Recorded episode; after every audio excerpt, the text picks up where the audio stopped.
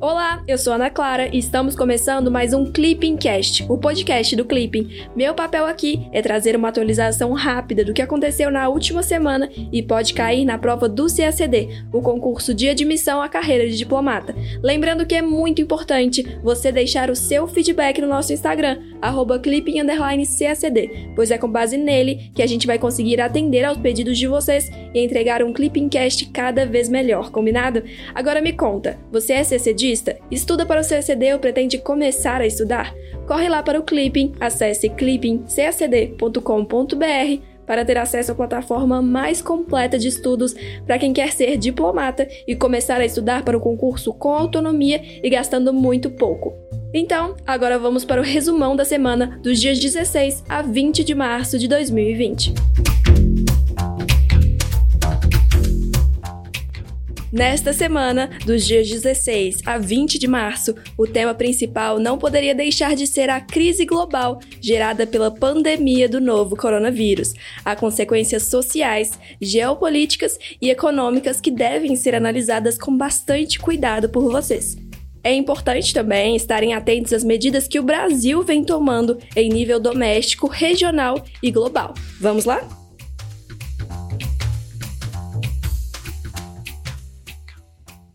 América Latina e Caribe.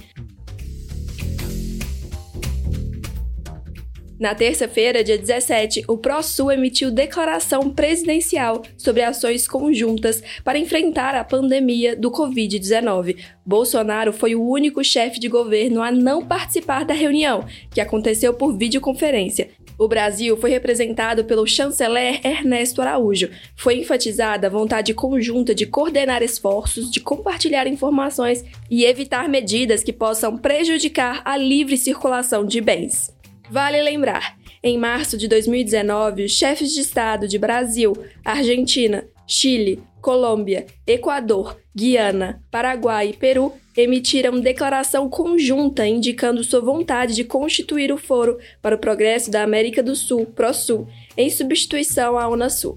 Em setembro, às margens da Assembleia Geral das Nações Unidas, os ministros das Relações Exteriores dessas oito nações emitiram a primeira declaração ministerial do Foro, adotando as diretrizes para o funcionamento do ProSul, que se constitui em torno do compromisso com valores fundamentais, como a defesa da democracia, do Estado de Direito e dos direitos humanos. Como estrutura leve e desburocratizada, o ProSul conta com uma presidência pro-tempore, hoje a cargo do Chile, que coordena as atividades de seis grupos de trabalho nas seguintes áreas: infraestrutura, energia, saúde, defesa, segurança e combate ao crime e desastres. Na quarta-feira, dia 18, o governo brasileiro anunciou o fechamento parcial da fronteira com a Venezuela, com o objetivo de conter o avanço do Covid-19. Inicialmente, o bloqueio deve durar 15 dias e será parcial, pois o transporte rodoviário de carga será mantido livre. Brasileiro, nato ou naturalizado, imigrante com prévia autorização de residência definitiva, profissional estrangeiro em missão a serviço de organismo internacional, desde que previamente identificado, e funcionário estrangeiro acreditado junto ao governo brasileiro não são afetados, pois apenas estrangeiros oriundos da Venezuela estão proibidos de entrar no país. Na quarta-feira, dia 18, o Fundo Monetário Internacional, FMI, negou um pedido de ajuda econômica feito pela Venezuela para lidar com os impactos econômicos da pandemia esse foi o primeiro pedido de auxílio solicitado ao fundo pela Venezuela desde 2001. Na quinta-feira, dia 19, foi a vez de países membros do Mercosul emitirem uma nota oficial a respeito da pandemia do Covid-19. Reforçaram o caráter transnacional da crise e a necessidade de esforços conjuntos para sua superação. Declararam medidas a serem tomadas de forma concertada para minimizar os efeitos da crise sanitária global, como reforço financeiro a instituições de crédito na região, como o Fomplata. Vale lembrar, o Fomplata é um banco de desenvolvimento formado por cinco países: Argentina, Bolívia, Brasil, Paraguai e Uruguai, cuja principal missão é apoiar a integração dos países membros para consolidar um desenvolvimento harmônico e inclusivo, mediante operações de crédito e recursos não reembolsáveis do setor público. Na quinta-feira, dia 19, o governo brasileiro anunciou o fechamento de quase toda a sua fronteira terrestre em mais uma medida para tentar conter a expansão do Covid-19 no país. Por enquanto, a fronteira terrestre mantém-se aberta somente com o Uruguai, país com o qual o Brasil ainda não negocia os termos do fechamento. O bloqueio não atinge o transporte de cargas.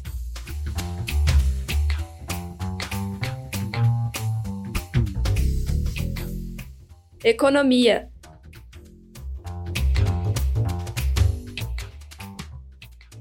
Na quarta-feira, dia 18, os preços do petróleo registraram menor valor nos últimos 17 anos. O petróleo tipo Brent, negociado nos Estados Unidos, registrou o valor de 27,68 dólares o barril. A última vez que o petróleo nos Estados Unidos chegou a esse nível foi quando o país invadiu o Iraque em 2003, e a China havia apenas iniciado sua ascensão como potência global. Ainda na quarta-feira, dia 18, em decorrência da crise do Covid-19, o presidente Jair Bolsonaro enviou ao Congresso Nacional um despacho solicitando o reconhecimento de estado de calamidade pública no país, com efeitos até o dia 31 de dezembro de 2020. A medida, prevista no artigo 65 da Lei de Responsabilidade Fiscal, LRF, dispensa a União do cumprimento da meta de resultado fiscal prevista para este ano. Estados Unidos. No domingo, dia 15, o Federal Reserve, FED, o Banco Central norte-americano, cortou de forma extraordinária a taxa de juros dos Estados Unidos. A redução é de 1%. A taxa passa a vigorar em uma banda entre 0 a 0,25%. Essa medida se assemelha às ações tomadas pelo FED em resposta à crise de 2008. Com juros baixos, fica mais barato tomar crédito e empreender e menos vantajoso manter o dinheiro em aplicações de renda fixa, tornando o mercado acionário mais atrativo. Como as ações são maneiras de se investir em empresas, a ida de investidores para a bolsa pode contribuir para a aceleração da atividade econômica. China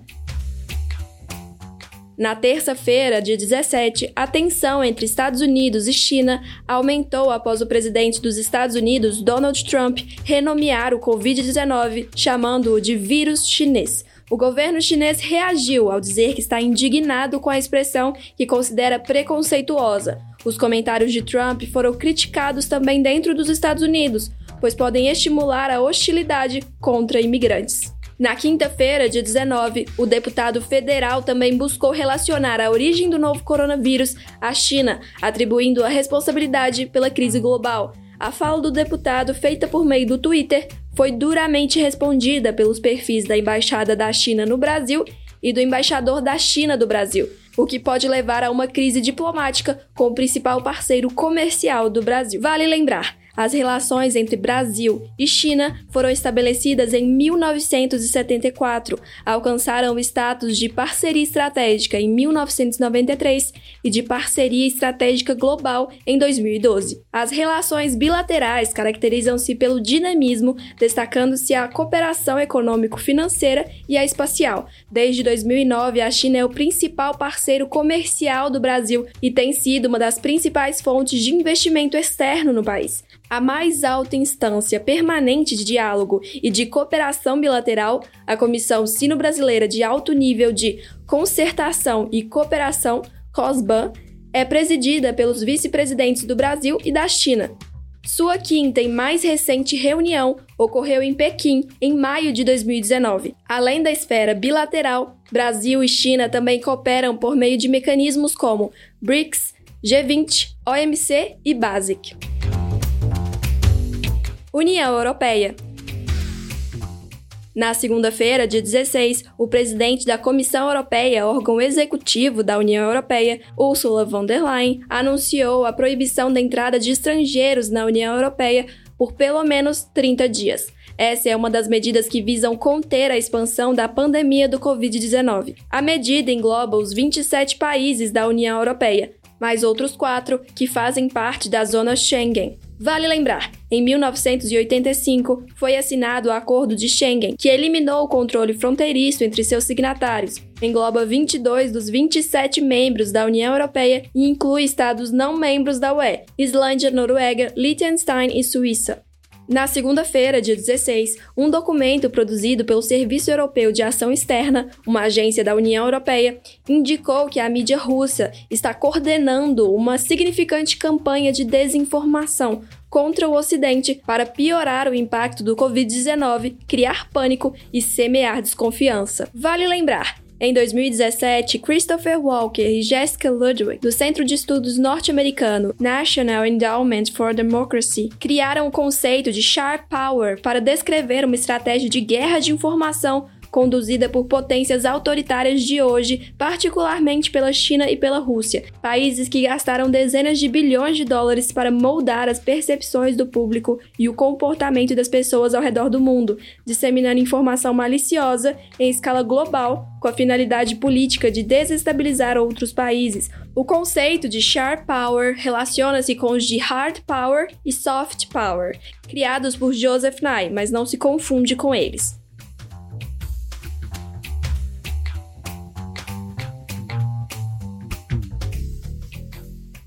Migrações.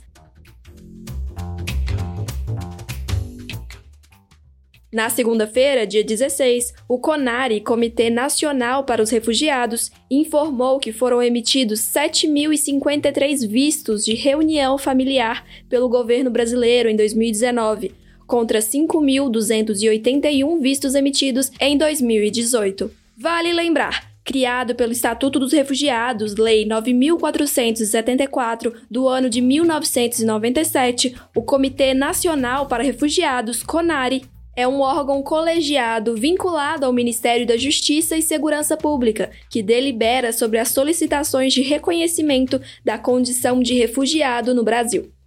Vale lembrar, de acordo com o artigo 3 da nova Lei de Imigração, Lei 13.445 de 2017, a garantia do direito à reunião familiar compõe o conjunto de princípios e de garantias que regem a política migratória brasileira. De acordo com o artigo 4, é assegurado ao migrante em território nacional o direito à reunião familiar com seu cônjuge ou companheiro e seus filhos, familiares e dependentes.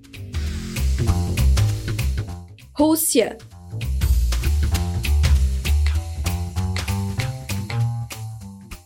Na segunda-feira, dia 16, a Corte Constitucional da Rússia emitiu decisão favorável ao presidente Vladimir Putin. Para a Corte, são válidas as propostas de mudança na legislação russa que autorizam a permanência do atual presidente no poder até 2036 o parlamento da Rússia havia aprovado no dia 11 uma emenda constitucional que permite a permanência de Putin por mais 12 anos no poder, depois do fim do seu mandato atual, que acaba em 2024.